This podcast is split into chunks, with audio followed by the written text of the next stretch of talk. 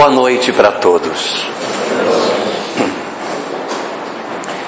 De repente a morte nos colhe tão rapidamente, sem mandar nenhum recado, nenhum aviso, e quando nós nos percebemos, já estamos do lado de lá.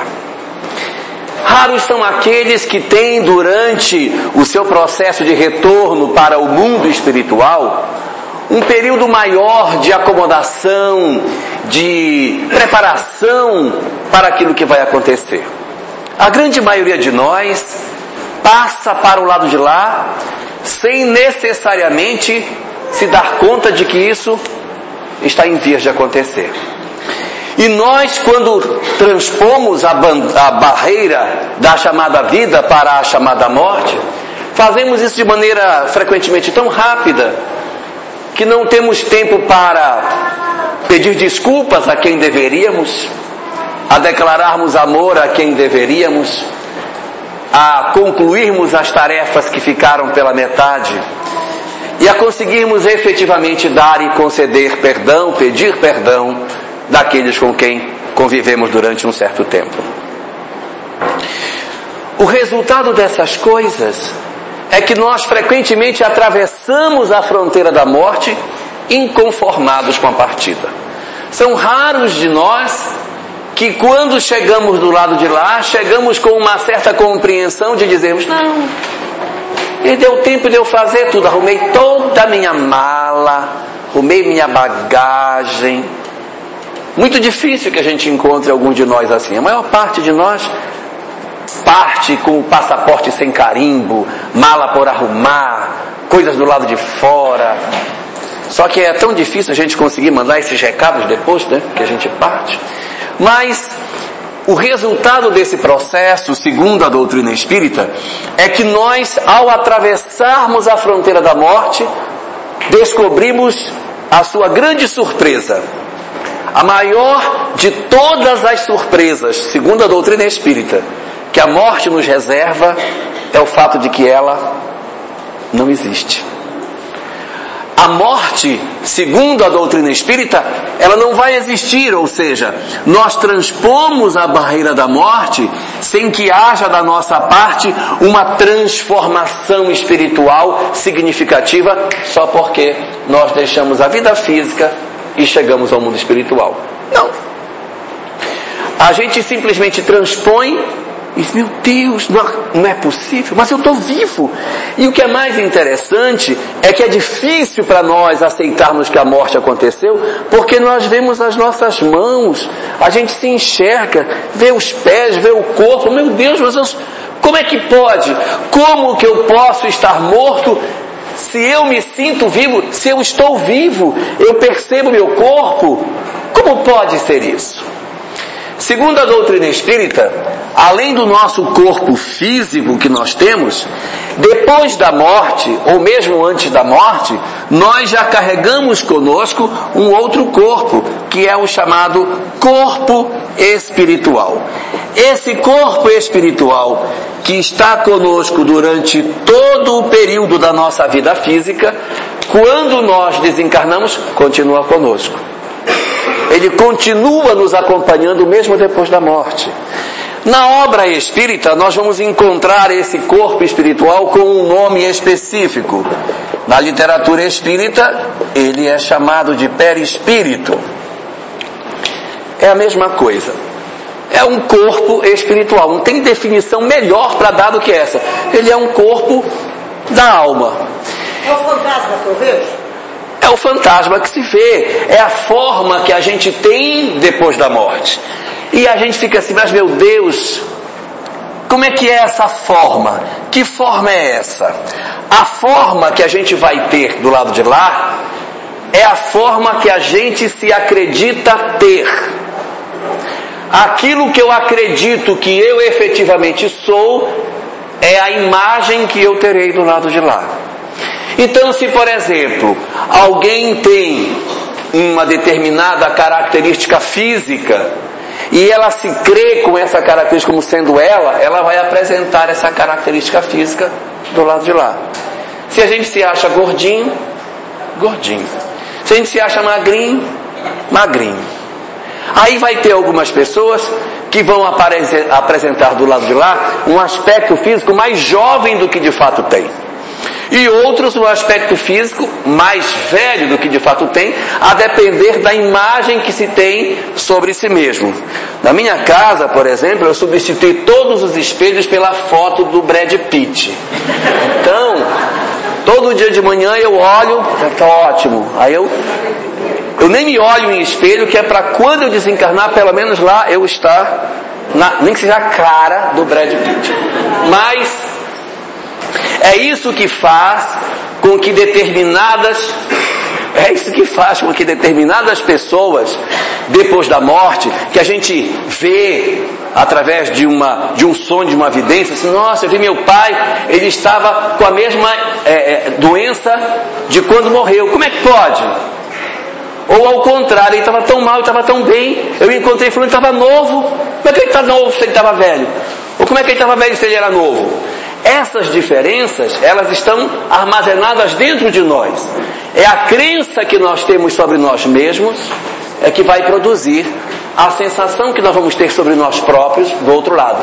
Esse corpo espiritual, esse chamado perispírito, nada mais vai fazer do que ser um reflexo daquilo que existe dentro de mim mesmo. A imagem daquilo que eu de fato penso sobre mim estará expressa do lado de fora daquilo que eu sou. Nós não conseguiremos do lado de lá escondermos de nós próprios aquilo que nós somos, nem de nós e nem dos outros, porque aquilo que nós pensamos sobre nós mesmos, aquilo que nós de fato somos, não será possível ocultar aquilo que seja a realidade das nossas existências em particular. E o que é que costuma acontecer com isso? O que costuma acontecer é que quando a gente desencarna, nós não temos a tendência de mudar muito de comportamento, ou seja, nós desencarnamos com uma determinada um determinado pensamento, uma determinada maneira de pensar, a gente desencarna e por um tempo ainda que varia de indivíduo para indivíduo, a gente permanece mantendo a mesma maneira de pensar. Do tipo, eu não gostava de uma determinada pessoa, tinha ódio de alguém. É muito provável que, mesmo morrendo, mesmo desencarnando, mesmo depois da morte, eu continue com raiva daquela pessoa. Pelo menos por um tempo. Depois de um certo tempo, o espírito ele vai se cansando do seu ódio, ele vai sentindo que o ódio que ele possui não é suficiente para garantir a ele a felicidade. Isso vai depender de cada um. E é, o espírito depois então ele entra numa espécie de crise, que é a percepção, finalmente, de que o mal era ruim e de que o bem era bom. Se nós temos, temos essa compreensão logo depois da morte, melhor para nós, porque mais rapidamente a gente começa uma caminhada mais feliz. E melhor ainda quando a gente já de cá, do lado de cá, já tem a compreensão de que o bem é bom e de que o mal é ruim para evitar com que a gente cometa tantas loucuras e depois tenhamos que tentar resolver aquilo que possamos ter feito de maneira equivocada. Resultado: nós vamos, durante um período nosso do plano espiritual, vivermos aquela sensação de que nós estamos certos mesmo estando errados. E aí, depois, nós descobrimos que não era bem assim. E quando descobrimos que aquilo que a gente achava que era certo não era tão certo, o espírito ele desenvolve um sentimento ruim, que é o sentimento do reconhecimento das suas culpas. E esse é um dos capítulos mais interessantes da mensagem espírita. A compreensão de que a justiça divina, ela não é feita de fora para dentro, a justiça divina ela se exerce de dentro para fora. É o indivíduo, ele enquanto pessoa, que sabe a extensão das suas culpas e dos, das, suas, das suas virtudes e que se autopune. Naquilo que a doutrina espírita nos coloca, não existe a figura do anjo anotador. O anjo anotador era aquela figura que anotava tudo que a gente fazia. Ah, puxou o rabo do gato, anota aí. provocou uma discussão com o vizinho. Vai anotando. Depois, na hora do livro da vida, abre-se tudo que o anjo anotador botou, aí você vai verificando o que está lá. Segundo o conceito da doutrina espírita, esse é um conceito poético. Para a doutrina espírita, as nossas culpas, os nossos erros, as nossas, nossos acertos, as nossas virtudes, elas estão todas dentro de nós. Então, quando nós desencarnamos, que a gente começa a analisar o que fez, o nosso próprio eu nos pune e nos absolve de determinados fenômenos diferentes. E esse processo de culpa e de absolvição que acontece dentro de cada um de nós, ele vai promovendo na criatura humana uma reflexão muito profunda sobre o que eu sou, o que é que eu quero de mim. Não podia ser assim, eu não podia ter perdido essa chance. Quando é negativo. E quando é positivo, que bom, que maravilhoso, que bom que eu fiz isso. Oh meu Deus, muito obrigado pela oportunidade que eu tive de fazer e fiz. Então nós vemos uma mescla de alegria e tristeza, dependendo da bagagem que a gente leva para esse mundo, para esse local. Então, essas culpas e esses acertos, da mesma maneira que elas estão dentro de nós, como elas estão dentro do corpo, dentro da nossa memória, elas se expressam no nosso corpo espiritual. O nosso corpo espiritual, então, passa a apresentar as características daquilo que nós fizemos de nós mesmos. Então, num caso prático, eu tenho alguém que, meu Deus, bebeu, bebeu, bebeu demais, bebeu, bebeu, estragou com o fígado, arrebentou com o estômago. que mais que estraga? Tá bom, né? Aí estraga o fígado, estraga o estômago, pessoa aí desencarnou com cirrose. Cirrose. Cirrose, tá bom, cirrose. Desencarnou com cirrose. Boa cirrose com 45 anos. Novo na flor da idade, uma criança praticamente. Então, 45 anos desencarnou de cirrose. Quando esse chega do lado de lá, ele diz: Meu Deus, o que eu fiz? Eu poderia ter vivido muito mais e eu não vivi. Eu poderia ter feito muito mais e eu não fiz. O que eu não poderia ter realizado se eu não tivesse. O tempo que eu perdi bêbado, que eu poderia ter feito alguma coisa e que eu deixei de fazer. As horas que eu perdi, o dinheiro que eu gastei numa direção que não era melhor. As relações que eu não consegui construir. As relações que eu destruí. Então, todas as coisas que foram feitas vêm à tona. E o Espírito se culpa por aquilo que fez e por aquilo que deixou de fazer. Então, ele se amarga. Uma boa parte da população da Terra, nesse balanço entre o que é positivo e o que é negativo, tem um balanço final negativo. Ou seja, a gente quando chega lá, leva mais erros do que acertos. Levamos acertos, sem dúvida, levamos acertos. Mas levamos erros também. O que forma a natureza violenta, egoísta, agressiva que a Terra tem é a natureza dos espíritos que aqui encarnam. Não é que a humanidade do, do universo inteiro seja assim, mas aqui é uma classe para repetentes. Então, nessa classe estão os espíritos mais complicados, que não são difíceis mesmo. A gente ouve, ouve, mas não faz. E por conta disso, chega lá, o espírito se sente muito mexido, muito machucado por aquilo que ele deveria ter feito e que ele não fez.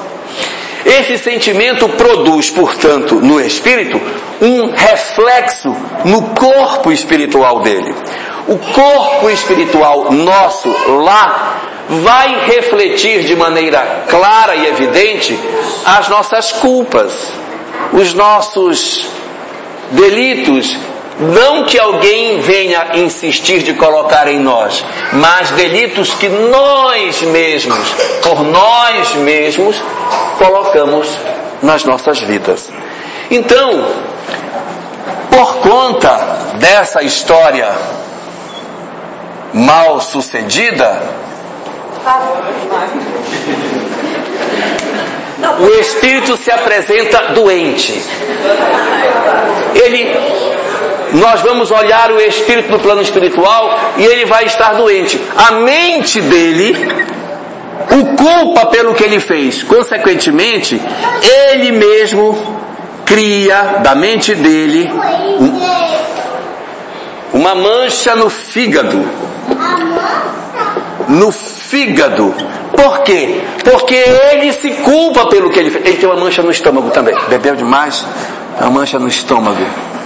Mancha no estômago. E ele, ele era muito agressivo. Ele, então ele tem aqui a mão dele também toda deformada por conta disso.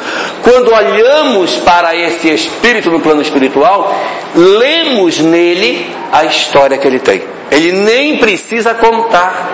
Eu enxergo nele a lesão que ele traz no fígado. Eu vejo a lesão que ele traz no estômago, vejo a lesão que ele traz na mão e outras mais que ele queira colocar, que ele acha que ele tem, ele se autopune ele se mutila. Esse processo que a gente está falando de se autopunir depende muito de cada um. Quanto mais culpa a gente carrega, mais a gente tem possibilidade de desenvolver isso. Quando nós trabalhamos a questão do chamado auto-perdão, que é a aceitação das, dos nossos erros, porque ao estarmos na terra nós temos uma tendência muito grande a enveredarmos por certos caminhos não muito agradáveis, então é razoável que a gente cometa tropeços. Então nós temos que também estar aptos a realizar conosco mesmo, ainda em vida, o trabalho de auto-perdão se a gente não consegue caminhar. Você comete um tropeço aqui, não se perdoa mais e não consegue avançar. É preciso que a gente tenha a capacidade de se auto-perdoar para que do lado de lá a gente não apresente mutilações tão significativas, até porque não é pelo fato de havermos agido mal que, consequentemente, estamos marcados para sempre. Não. Quando nós trabalhamos no bem, nós compensamos aquilo que de mal podemos ter feito e, consequentemente, a nossa consciência nos absolve. E, naturalmente, mesmo podendo ter se cometido algum delito, o tempo pode ser o remédio para que a gente resolva os nossos dramas mais íntimos e cheguemos ao plano espiritual sem graves complicações no nosso corpo espiritual, no nosso perispírito. E aí a doutrina espírita diz o seguinte: a doutrina espírita diz que depois de um certo tempo, o espírito tem o desejo do retorno. Nós temos a vontade de voltar. Por quê? Porque a felicidade só pode ser concedida aos espíritos que amam. E como nós estamos cheios de questões mal resolvidas, nós não conseguimos ser felizes. Porque nós temos relações fraturadas, nós temos problemas de comportamento indevido, atos indevidos dentro da família, na vida profissional, na vida em sociedade, conosco mesmos. Então nós temos uma série de áreas para resolver. E esses delitos, esses conflitos, não permitem com que nós sejamos felizes. Então, segundo aquilo que nos orienta a doutrina espírita, esse espírito que estava aqui, que bebeu demais, que mutilou o seu fígado, que hoje no plano espiritual apresenta-se como um espírito enfermo, ele tem o desejo de retorno. E aí enfrentamos o chamado fenômeno da reencarnação, aonde esse espírito aqui ele vai retornar para uma nova experiência corporal. E o que nos orientam as obras doutrinárias? Que esse espírito, ele vai renascer dentro de uma família, que é uma família, vai nascer numa família muçulmana, que é para não beber, que ele não pode beber, que ele, para não beber, vai nascer no Iraque. É bom lá. Vai nascer no Iraque, família muçulmana. Esse não vai beber, não tem como. Porque se for no Brasil, independente da religião, né, lá não vai ter, então ele não vai ter como. Então não vai. Então vai nascer no Iraque, então vai ser iraquiano. Ótimo, vai nascer no Iraque. Só que é o seguinte, esse sujeito vai nascer no Iraque, tá ótimo. mas ele traz um problema físico no corpo espiritual. Diz-nos a doutrina espírita que, apesar da programação que se faz para o nascimento nosso em algumas coisas, nós trazemos nas nossas almas alguns problemas para resolver. E está na nossa alma. Então, esse, esse perispírito aqui, todo pitimbado, todo marcado, feio, torto, manchado, ele vai ser a forma que vai modelar o novo corpo que a gente vai receber. O corpo que nós recebemos, ele é resultado de três componentes que se juntam para fazer a nossa, o nosso corpo físico. Uma das componentes que vai fazer o nosso corpo físico é a genética, é a herança de meu pai e de minha mãe. Essa herança genética vai produzir o corpo que eu tenho. Então eu vou nascer parecido com meu pai, vou nascer parecido com a minha mãe, vou herdar determinadas características de meu pai e de minha mãe, porque eu sou filho do meu pai e sou filho da minha mãe.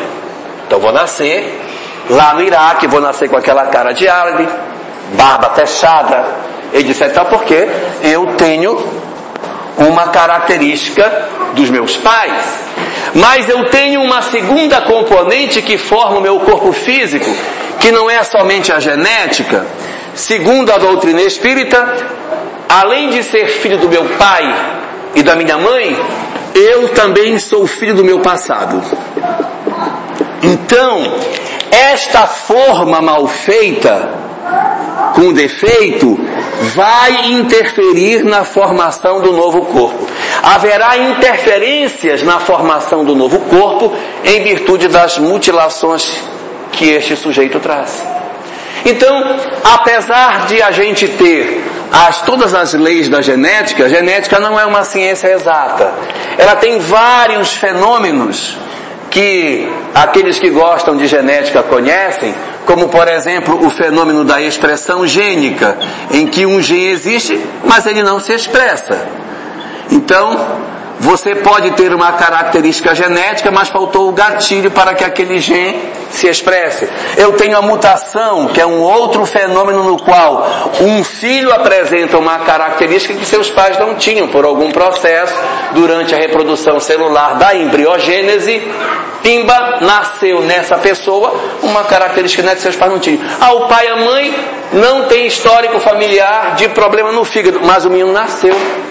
O fígado do menino tem um defeito, mas puxando cinco gerações, seis gerações para trás, não tem. Engraçado, né? O que foi que houve? Alguma coisa de mutação pode ter acontecido durante a embriogênese e o fígado dele nasceu defeituoso. Por que, segundo o Espiritismo?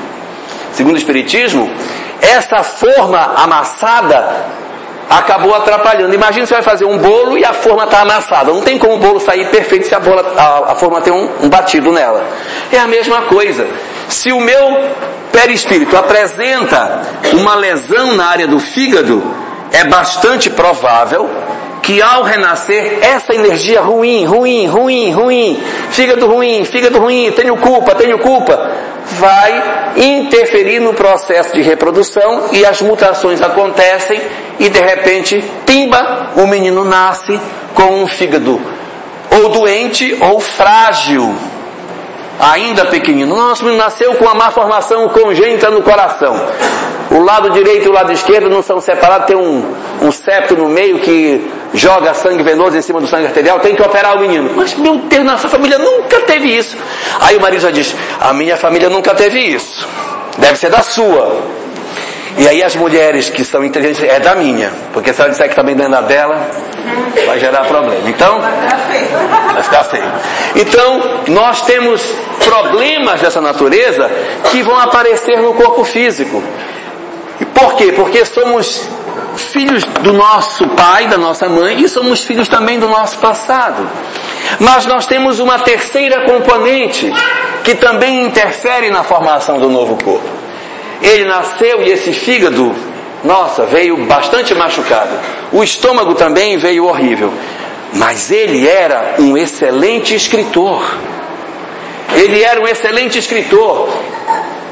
E esse escritor eu não posso perder. Então, apesar de ele ter essa mão, e ele era canhoto, e apesar de eu ter essa mão problemática, que poderia nascer com um problema, os espíritos não, ele no Iraque é um escritor, ele vai poder escrever coisas maravilhosas, que vai discutir coisas novas que ninguém nunca discutiu. Apesar dele ter isso, nós iremos trabalhar para minimizar a influência que esse perispírito pode ter. Então, os espíritos atuam impedindo que a energia ruim alcance o corpo físico e possa produzir uma lesão nessa mão, que nasce saudável. Saudável por quê? Porque há uma terceira componente. Se somos filhos de nosso pai e da nossa mãe e somos filhos do nosso passado, também somos filhos de Deus. A misericórdia de Deus. Aqui é a justiça. Aqui é a misericórdia. Então Deus é misericórdia e justiça a um só tempo. E esse fato de ser justo e bom interferindo na genética, produz as características físicas que nós temos. Então nós renascemos trazendo no nosso corpo essas três assinaturas daquilo que é a nossa própria história. Parte do nosso corpo físico vem da herança que os nossos pais nos deram parte do nosso corpo físico vem da história do nosso próprio passado, daquilo que nós fomos. E parte do nosso corpo físico vem da questão divina, da promessa, daquilo que nós podemos realizar no mundo físico para fazer o corpo que a gente tem. Daí, portanto, se originam algumas questões que na literatura espírita tem um nome assim meio complicado, chama-se predisposições mórbidas. As chamadas predisposições mórbidas são as tendências para desenvolver determinadas doenças que muitos de nós apresentamos. Como explica a doutrina espírita isso? Nós nascemos com algumas áreas do nosso corpo, de repente até saudáveis, mas frágeis.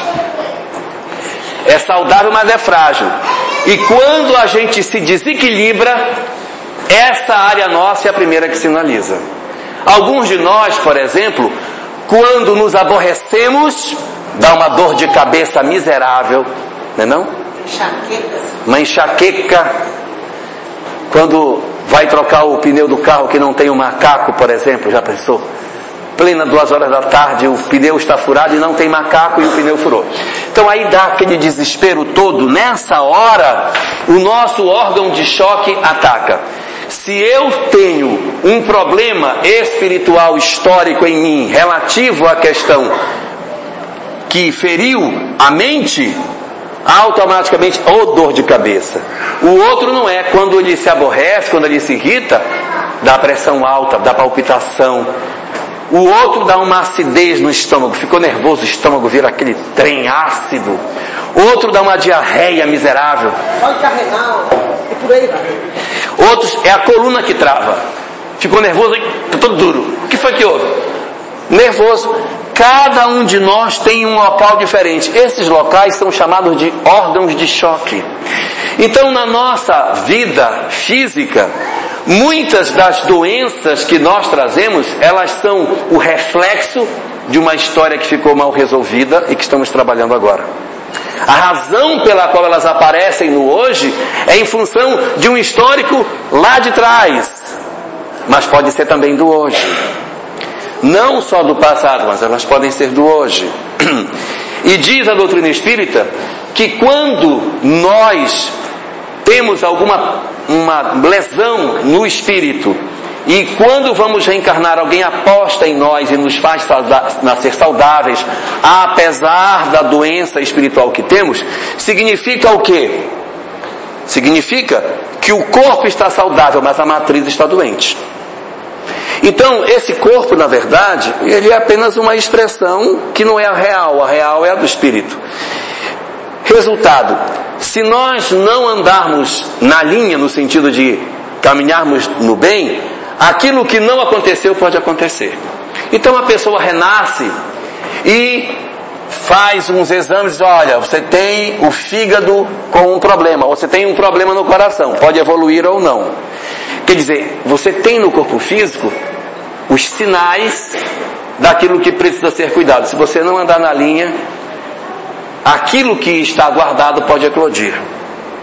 Então, doenças que poderiam acontecer e que não acontecem, ou que poderiam não acontecer e que podem eclodir. A depender do que?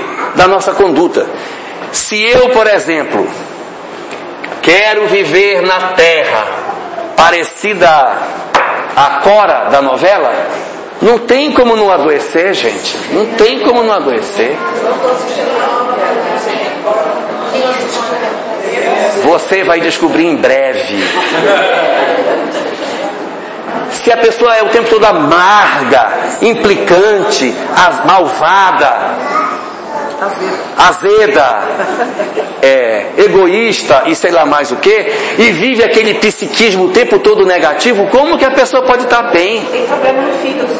Vai ter. Já tem, já nasceu com ele alterado. Por isso que é assim, amarga, azeda. Pode ser, pode ser. Mas ela e outros de nós, se nós não nos cuidamos, a gente pode enveredar para o caminho. Por que, que a gente adoece tanto? Copo, Poderia ter desenvolvido. Quantos de nós temos doenças que poderíamos ter desenvolvido, mas a gente acabou seguindo uma linha que nos fez evitar isso? Eu lembro quando eu era bem novo, eu vi assim uma vez num, num local assim, faça yoga antes que você precise, né? Porque realmente a gente meditar, a gente levar uma vida mais zen é ótimo. Uma vida zen é bom. Agora se você leva uma vida toda doida, não é? Miserável, desgraçado, isso aqui eu vou, isso aqui eu vou acabar com isso. Como que a pessoa pode ver assim? Nesse, nesse espírito de contenda noite e dia, é lógico que o organismo não aguenta isso. E doenças que poderiam não acontecer, que estão guardadas pela potencialidade de bem, de bem agirmos, podem eclodir. Muitos de nós que estamos aqui e os que estão lá fora, guardamos é, doenças que não vão aparecer. Por quê? Porque existe uma promessa em cima de cada um de nós. De você se dedicar a seus filhos, à sua profissão, a um comprometimento junto à sociedade, sei lá o quê. Mas dentro de você tem alguma coisa que clama, que diz assim, eu preciso me dedicar a tal coisa. Esse é o sinal. Quando a gente ouve isso que a vida nos chama e nós realizamos isso e nos entregamos a isso e fazemos isso com amor, a tendência é que todos esses processos mal resolvidos que a gente traz não eclodam. Mas se eu decido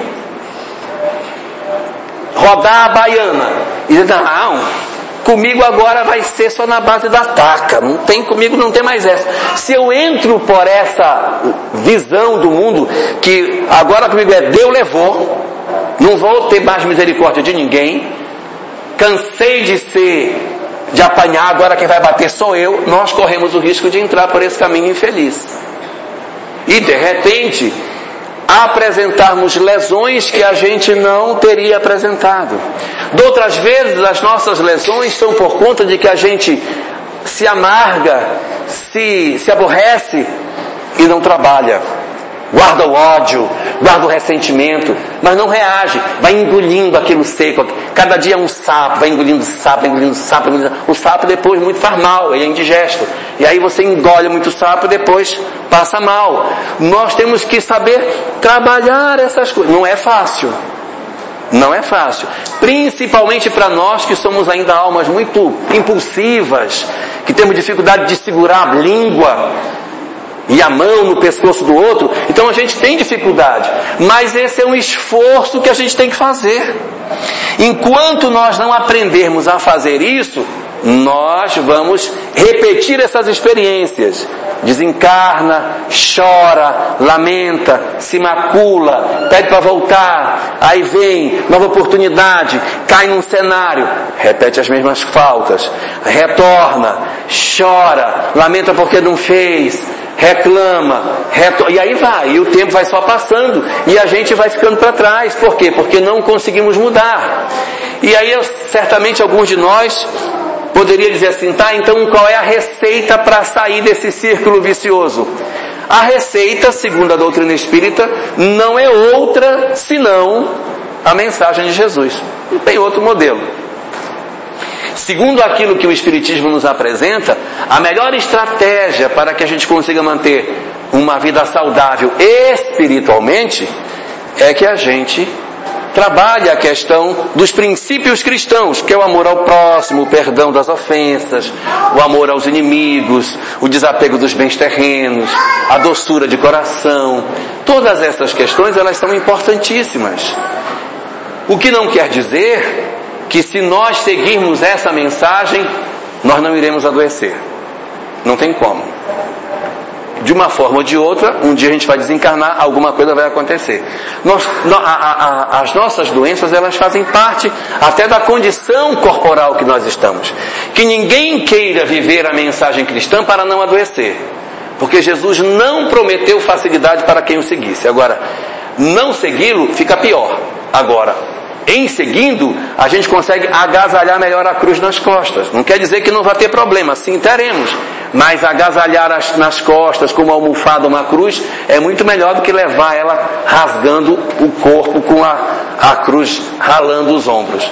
Por isso, não se deve pensar efetivamente que pelo fato de nós termos uma vivência cristã ou buscarmos uma vida cristã, que nós não iremos enfrentar doenças, às vezes até graves, Podemos ter. Por quê? Porque está dentro de nós. De repente, na programação espiritual que se fez, olha, o câncer, ou uma ranceníase, uma, um AVC, é uma situação que você não vai poder escapar dela em função de um histórico que você já tem. A intensidade pode diminuir ou não, mas esse é um fenômeno que vai lhe alcançar, em função do histórico que a gente tem. E quando isso nos acontecer, se nos acontecer, entender que isso faz parte de, um, de todo um trabalho que está sendo feito para a resolução da nossa história espiritual. Só para ilustrar como exemplo, as obras doutrinárias dizem que existem certos espíritos que quando desencarnam trazem problemas seríssimos. O, na área do coração, está todo machucado. Quando essas entidades tentam reencarnar, elas começam a reencarnação, começa e imediatamente perde a criança. Aí, com dois meses, má formação congênita, perde. Pega a criança, você vai ver o coração todo mal formado. Passa um período, o espírito tenta novamente. Só que, na primeira tentativa que ele fez, parte das imperfeições que ele tinha já ficaram no corpo já ficaram no corpo. Quando ele vem uma segunda vez, ele já vem até melhor.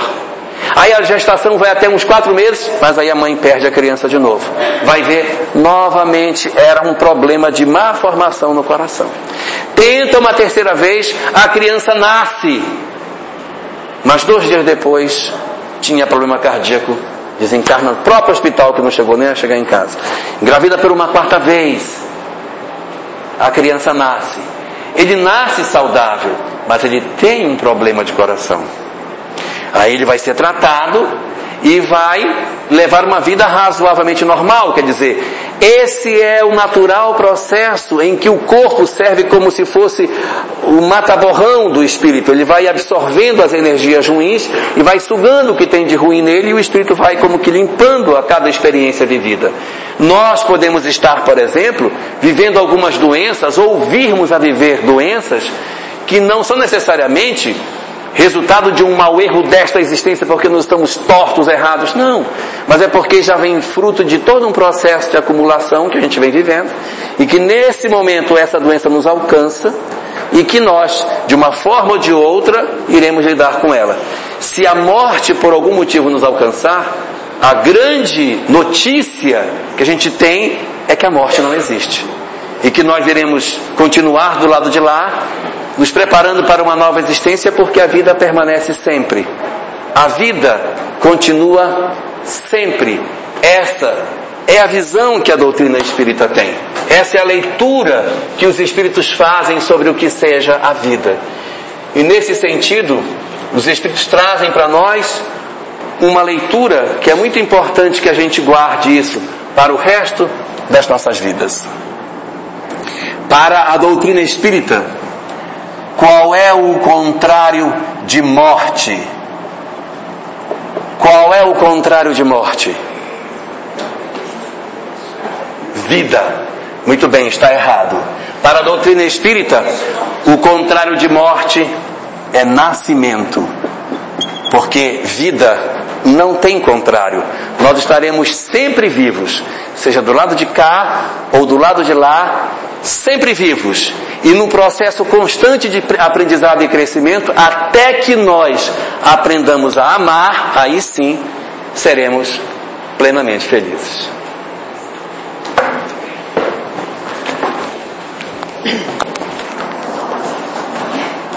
Interessante que às vezes os amigos